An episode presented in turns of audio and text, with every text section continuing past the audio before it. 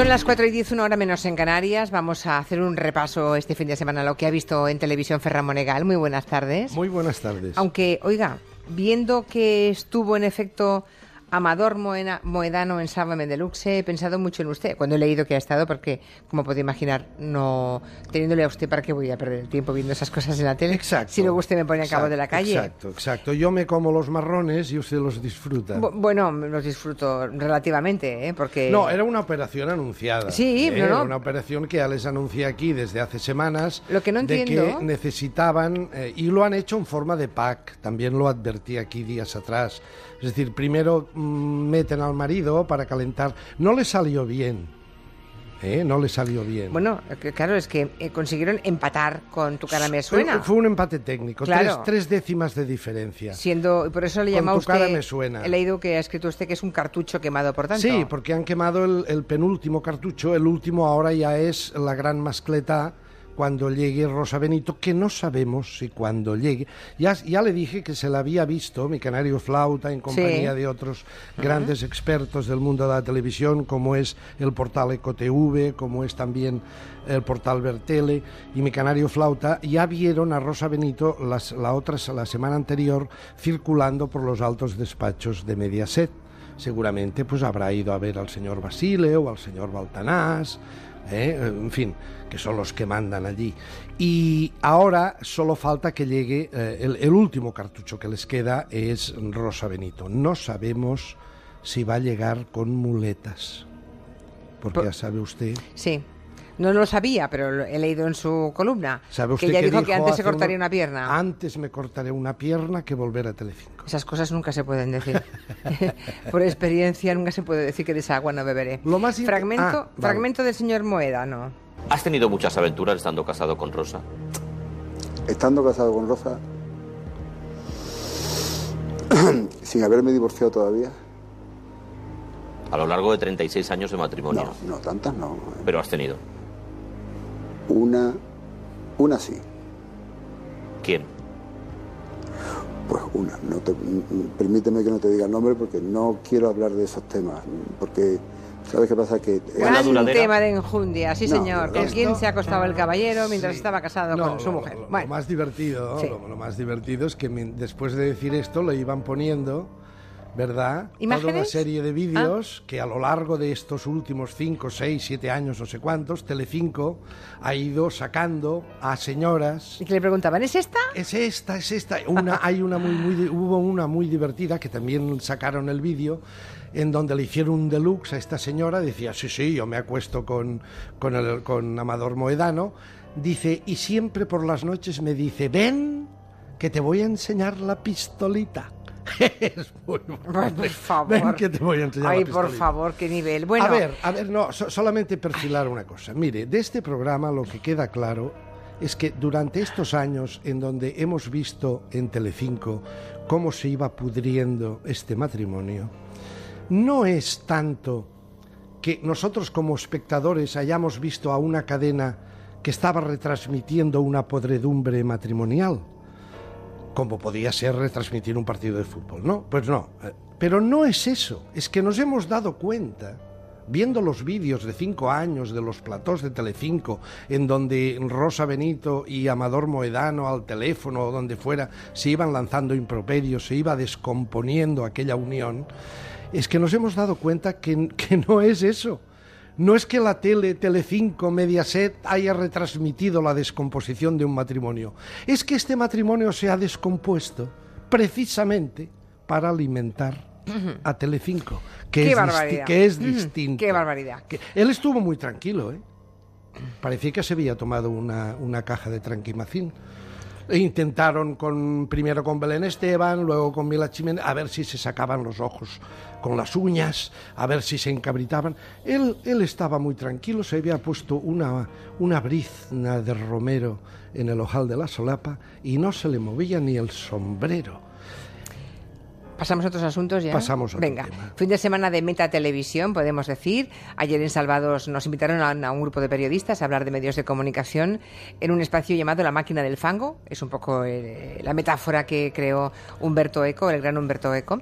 Eh, y el sábado, en la sexta noche, Albert Rivera también habló de televisión y dijo esto. Pues la verdad es que he disfrutado, me parece una gran idea, sobre todo que sea en directo, no como otros, en otros programas de televisión, la- lamentablemente públicos, donde debería ser también en directo. Y yo quiero darle las gracias primero a, a la buena idea que habéis tenido y luego a estos señores, estos ciudadanos, estas señoras que han hecho preguntas, muchas de ellas a veces más originales, debo reconocerlo, lo siento a veces por el periodismo, pero es verdad, han hecho preguntas eh, y a veces incluso que te pones en más apuros, pero lo han hecho con muchísima educación y con muchísima amabilidad y yo eso... ¿Qué le pareció el Bueno, formato? esta- eh, a ver, sí, ahora, eh, mire usted, el, el número de, de político por metro cuadrado televisivo o por centímetro cuadrado televisivo es brutal. Como llegan a elecciones es una cosa tremenda, nos, nos colonizan a, a- a políticos. de una- ese mismo domingo, este mismo Rivera que estaba de- discutiendo y, y más que nada contestando a las Sábado preguntas- noche, la sexta Sí, noche, es- sí. entonces, al día siguiente, el domingo, estaba con Calleja, era un programa grabado, claro, digo el domingo, pero estaba con Calleja haciendo un rally que se pegaron una- una- un, un- un mamporro de cuidado. Iban haciendo rallies por Teruel con un coche trucado Es lo que tiene muy rápido. y, dice, y le dice Calleja, le dice, mira, mira, nos vamos a poner a 170. Y el otro contestaba, Rivera, joder, joder. Y van a 170 por unos caminos de, Ya, ya. de montaña y dice, ahora vamos a volar.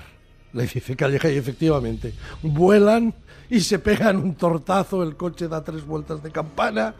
En fin, Porque si algún día le invita a Calleja a su programa, dígale que no, señor Monegal. no, no, eso es lo que Porque no vuelve usted entero, ¿eh? Porque ahora nos hemos enterado que la próxima invitada de, de Calleja es la señora Vicepresidenta. del gobierno y creo que también se pegan una nata No, no, yo... con el, con el ¿Usted globo. Que, ¿Usted que recela tanto?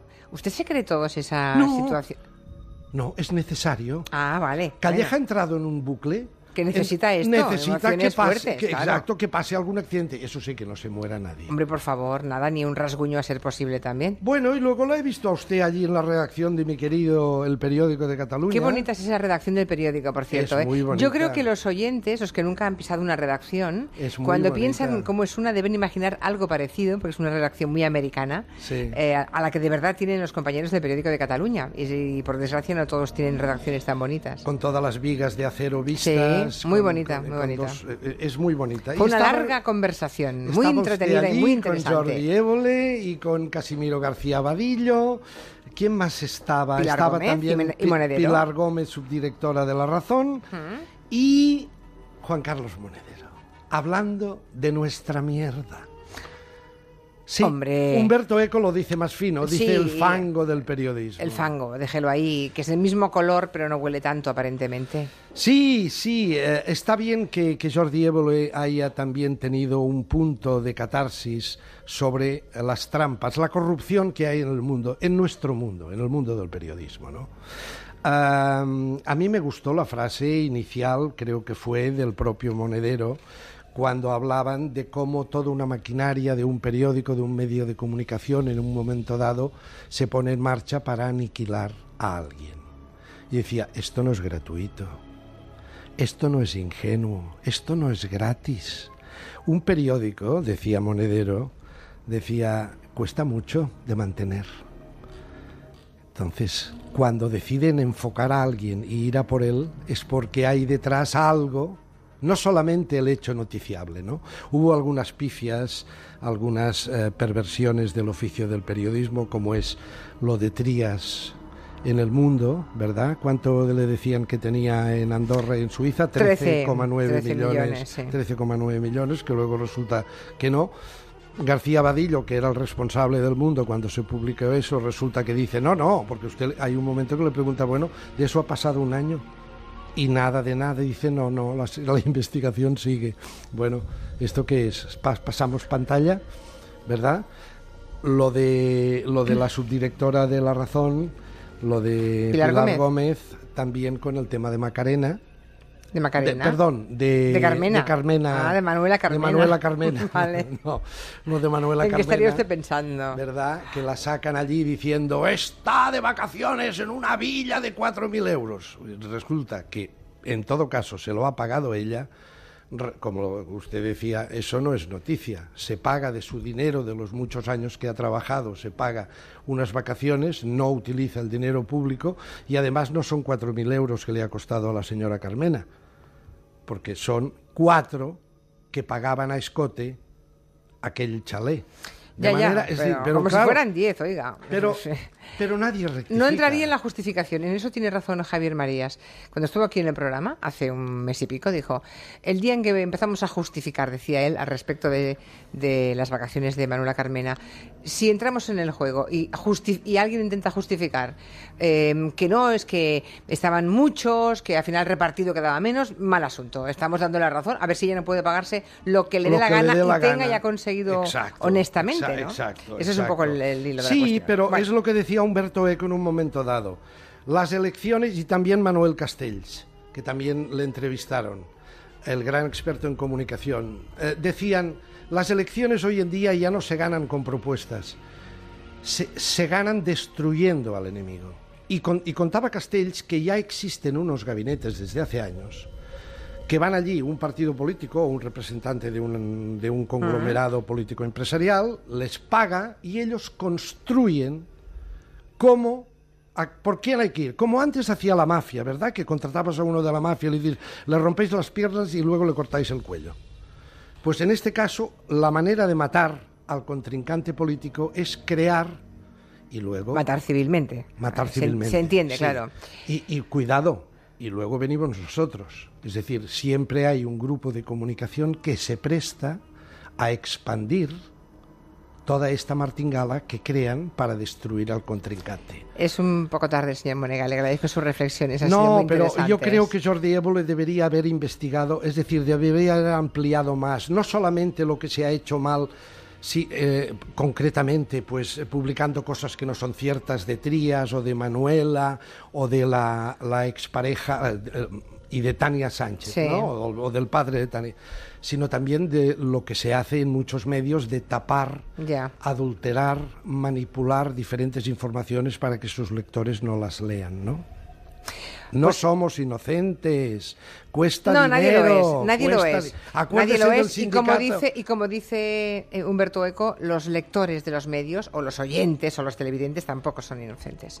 Bueno, hasta Acuerde- mañana. Acuérdese del sindicato del crimen, un grupo de, de la aristocracia periodística que en un momento dado se vieron tan fuertes que decidieron derrocar un gobierno a través de sus medios de comunicación. Hasta mañana. Adiós.